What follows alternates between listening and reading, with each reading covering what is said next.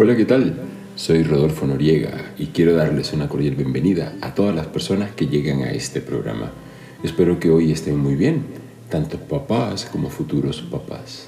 Cansados y otros más tranquilos y con expectativa de que van a ser papás, aquellos que son primerizos, aquellos que ya tienen un hijo, una hija y, están en la espera de, volver a estrenarse como padres. Y hay que tener en cuenta que cada, cada niño o cada niña que viene viene con un esquema totalmente diferente al otro. ¿no? Si estás buscando escuchar un espacio en el que te puedas sentir identificado con las experiencias que comparto sobre paternidad, has llegado al sitio indicado. Así que prepárense para sumergirse en lo que vivimos como padres y no se vayan porque esto apenas empieza. Y comencemos. la crianza de los, de los hijos es una tarea que requiere equilibrio, paciencia y adaptabilidad. Estas dos últimas partes, eh, es decir, paciencia y adaptabilidad, se requieren fundamentalmente y para la crianza que nosotros vayamos a tener, aunque tengamos más de un hijo, efectivamente con cada uno el proceso se lleva diferente. Y este es un mundo constantemente cambiante y presenta muchos desafíos, ¿no? Y encontrar un punto medio en la crianza se convierte en un aspecto esencial pues para poder brindar un libre desarrollo y, crecimiento saludable eh, para, para, tu hijo o para las hijas que tenga. ¿no? Hay que tener en cuenta que no es lo mismo ser padres eh, en esta década como lo fue en los 80, en los 90 o como la manera como, como pudimos habernos levantado nosotros. De hecho, hay mucho contenido de entretenimiento en, las redes en donde comparan cómo es eh, la crianza en los 70, en los 80, en los 90, en, el 2000 y del 2010 para arriba y ahora 2020 para arriba porque cada década pues efectivamente trae algo diferente. El tema de hoy es el balance en esa crianza. Y este capítulo no se trata pues de ofrecer una pedagogía de cómo establecer un balance en la crianza. Más bien es de como de tocar estos temas por los que nosotros tenemos que pasar como padres, ¿no? Y este primer equilibrio que nosotros encontramos o, al que uno se enfrenta es el de la autoridad y esa libertad que uno debe ofrecerle precisamente a los hijos, ¿no? Establecer el límite, hasta dónde está el límite que le dé a él una seguridad y orientación al mismo tiempo y que sepa que efectivamente no todo lo puede conseguir y hacer como se le, como se le plazca, ¿sí? pero sí se debe dar también esa, esa libertad, ¿no? que ellos exploren, que tomen decisiones y que aprendan de sus propias experiencias. Y este delicado equilibrio, porque hay como una, o sea, es una línea casi que invisible, en algún programa nosotros hablábamos de, de este tema, es que podríamos encontrar eh, esta oportunidad para guiar a, estos eh, pequeños dictadores porque es, complejo, pues. Cuando uno tiene que enfrentar ese límite que le tiene que dar, le tienes que dar a tu hijo y de repente él lo quiere violentar. Entonces, ¿hasta dónde llega esa autonomía y esa responsabilidad que debe tener desde una edad temprana y hasta dónde yo debo establecer un límite? Que sí es importante establecer límites. No es tener en la cabeza de que, no, es que él debe eh, yo lo dejo que haga lo que él quiera y que explore porque esa es su libertad. No, pero hay que tener en cuenta que uno tiene que estar ahí como una guía, ¿no? es, fastidioso, es cansón, es tedioso, pero de alguna manera no se puede dejar a que haga lo que quiera, simplemente porque va a explorar y aprender. Yo no puedo permitir que agreda a otro niño o a otra niña simplemente porque quiere saber cuál va a ser la respuesta que va a tener allá o que rompa las reglas, ¿no? Creo que uno le va enseñando que socialmente si hay que hacer fila para recibir un turno en el restaurante, pues hay que hacer una fila. Eh, si hay que hacer una fila para entrar al cine, pues hay que respetarla, no de que yo me voy a meter porque yo soy yo. Entonces, es ahí lo, difícil porque sí hay que establecer límites. Hay algunos papás que me dicen, no, pues yo no pongo límites, él va explorando y digo, no, pero es que hay cosas de cosas, ¿no? no es lo mismo cuando él está en el parque por allá explorando y, yo tengo que conocer también primero ese parque porque no sé con qué me va a encontrar, si de pronto hay algo que le pueda hacer, ocasionar daño, hay un cable de alta tensión, no sé. Hay, hay situaciones que uno de pronto las ve desde la sobreprotección, pero no se puede dejar tan al libre albedrío como, como se quisiera. Otro aspecto clave pues, en el equilibrio de la, de la crianza es la combinación de amor y disciplina. ¿no? Ese amor incondicional que, que, de alguna manera ofrece una seguridad, pero la disciplina estructurada y que no, no, se convierta en algo eh, impositivo de una manera tan fuerte, pues también es esencial porque le va enseñando precisamente estos límites de los que tanto había hablado, ¿no? y de estas responsabilidades que también se le van dando, y responsabilidades que sean coherentes con el entorno social en donde yo estoy.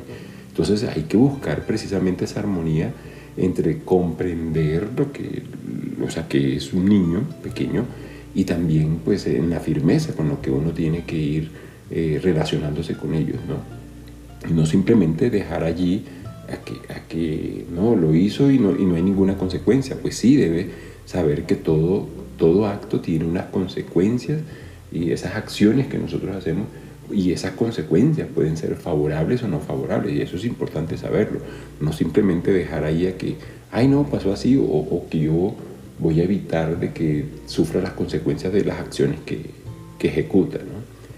Y el equilibrio también que existe entre la participación activa y, la, y, esa independencia. ¿no? De alguna manera uno siempre tiene que ir dando independencia, pero no puede ser excesiva. Tampoco puede ser que yo lo trate como una persona adulta cuando todavía no lo es. Eh, de hecho, aunque sea una persona adulta, también uno como papá, de alguna manera, pues dije, no, ya él puede hacer lo que él quiera, pero también hay una parte en donde uno debe estar ahí como presente también, ¿no? Y es natural que, que, que uno quiera estar allí siempre, como que en ese camino, pero también eh, el mismo hijo tuyo te va diciendo hasta dónde eh, te permite llegar, ¿no? Y, y, hasta dónde ya él está libre para hacer lo que lo que él considere que es pertinente, porque a la larga uno termina entregando sus hijos a la sociedad y que ellos allá se conviertan o se conviertan, no, pues uno espera que te sigan por el camino que uno considera que es el indicado, ¿no?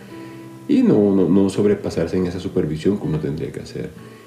otro aspecto también es ese tiempo que uno busca, el tiempo de calidad, que le llaman tiempo de calidad en el que tú compartes con tu hijo, en el que tú vas y si yo voy con mi hijo y vamos a una heladería y nos comemos un helado o me acompaña un café, él se come algo que él puede comer y yo también y hablamos de algunas cosas, pero trato de seguir como que estar en, en, esa conexión que yo necesito tener con él y que él necesita tener conmigo, no que vamos a, a, un café y entonces yo allá me quedo haciendo otra cosa o conversando, no, la idea es efectivamente eh, estar ahí en, en esas conversaciones ¿no? que puede tener entre papá e hijo. No estoy diciendo que entonces si yo llego allá y me encontré, encontré una persona conocida, pues no me esconda porque no es que esta persona me va a quitar tiempo, no, pues precisamente eso también hace parte del ejemplo que uno da, ¿no? En donde él se acerca, uno se acerca a esa persona que conoce, la saluda, habla y demás, y luego viene y cada quien sigue su, su momento eh, que le corresponde. Entonces, pero sí es importante que uno, si bien es cierto debe ofrecer ese tiempo de calidad, tampoco uno debe perderse en el, en el tiempo que uno necesita para, para uno cuidarse, para uno atenderse. Y, claro que se le reduce a uno muy poco ese tiempo, ya no es un tiempo totalmente para ti, lo tienes que compartir, entonces para mí como papá y obviamente para estar con mis hijos y compartir con ellos también, ¿no? y ahí viene también ese equilibrio que debe haber entre la sobreprotección que yo tengo y la exposición que debe tener a, lo que él se encuentra. Y a veces eh, es difícil, ¿no? porque claro, uno no quiere andar con el afán de tener que correr para una, para una clínica que se cayó, que se dio un golpe muy fuerte, que entonces haya, no, o sea, es difícil, pero de alguna manera hay que ir, ir soltando lentamente, precisamente para que él pueda irse enfrentando y, también vaya asumiendo de que hay unos, eh, unas acciones que pueden tener unas consecuencias que pueden ser favorables o no del todo tan favorables, pero tampoco lo va a dejar uno a que arriesgue su vida así porque sí, ¿no? Pero sí va uno llevándolo y guiándolo por, por ese camino de, ese crecimiento eh, pues, que le corresponde, ¿no? O sea, un crecimiento personal y que él mismo va desarrollando con la interacción con, con la sociedad. Total. La comunicación que también se debe tener, ¿no? Eh, hay, hay, un momento en, en, que la comunicación también comienza como que a trastocarse porque cuando se están, están muy niños hablan bastante, comunican mucho, pero cuando ya entran a la pubertad y van llegando a la adolescencia y demás, van transitando por allí, ya comienzan a cerrarse un poco Y, ahí sí depende cómo uno haya transado o tejido esa, esa, forma de comunicación o esa conexión con tu hijo, eh, puede seguirse dando, ¿no? A pesar de que uno transite por, bueno, aunque ellos transiten por la adolescencia, por donde todos hemos pasado, ¿no? Y ese equilibrio entre la enseñanza de los valores y el respeto, pues, por la individualidad que, que le corresponde, ¿no? Uno transmite esos principios de, pronto con los que uno se levantó, con los que uno vino y comenzó a crecer como persona, pero también ellos van desarrollando otras propias creencias y, van desarrollando su, personalidad. Y hay que encontrar una armonía entre eso. No puedo pretenderle que sea una copia de mí, un clon, pero sí debe ser un momento en el que él pueda ir desarrollando su propia personalidad. ¿sí? Y que no tiene que ser como en los años exacto 80, en los 90, en donde pareciera que sí tenía que ser una copia fiel del papá o de la mamá para poder desarrollarse. No, ahora eh, en esta, eh, en esta época, en este momento histórico, eh, se respeta mucho más ese libre desarrollo de la personalidad. Todavía hay algunos casos en donde uno escucha que no, que el niño tiene que ser así porque el papá dijo que tenía que ser como él se lo estaba presentando y eso más adelante puede tener algunos inconvenientes, ¿no? y es importante tenerlo en cuenta. Tampoco se puede dejar tan libre, pero no en llegar al punto de, reprimir. ¿no? Entonces, esta crianza y encontrar esa, ese balance allí se transita mucho en, en, buscar esos equilibrios, ¿no? como los que he mencionado, y de pronto puede haber muchos otros más que tú podrás tener en mente, que tú has vivido, y obviamente me gustaría que los compartas acá, pero sí es cierto que eso entre la autoridad, la libertad, el amor, la disciplina, la o sea, esa independencia y esa sobreprotección, eh, es una mezcla que uno tiene que, que, ir trabajando y es desgastante, desgastante realmente como papá. Uno llega un momento en que quiere tirar la toalla y que uno dice, no, pero es que esto no sé cómo manejarlo y puede que uno hable con otra persona y entonces siempre en ese, en ese equipo que uno va formando sin, sin intención de que sea un equipo o en esa comunidad, uno va compartiendo esas experiencias y, y uno escucha, ah, tal vez sabes que yo no, he, yo no he probado esa forma que tú, en la que tú de pronto abordaste este tema con tu hijo y voy a ver si me sirve a mí. Claro, es bastante variado.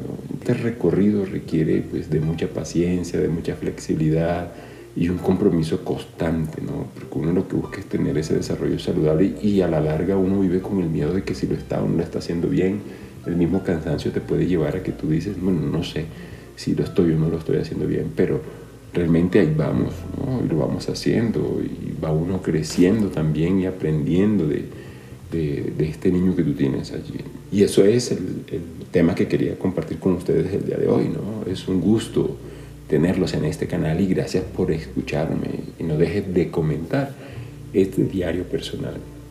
Si tienes alguna, algún tema que sugieras para exponer en un próximo capítulo, pues aquí con gusto lo haré. Recuerden que les habla Rodolfo Noriega. Hasta un próximo capítulo. Acá está la voz de los papás.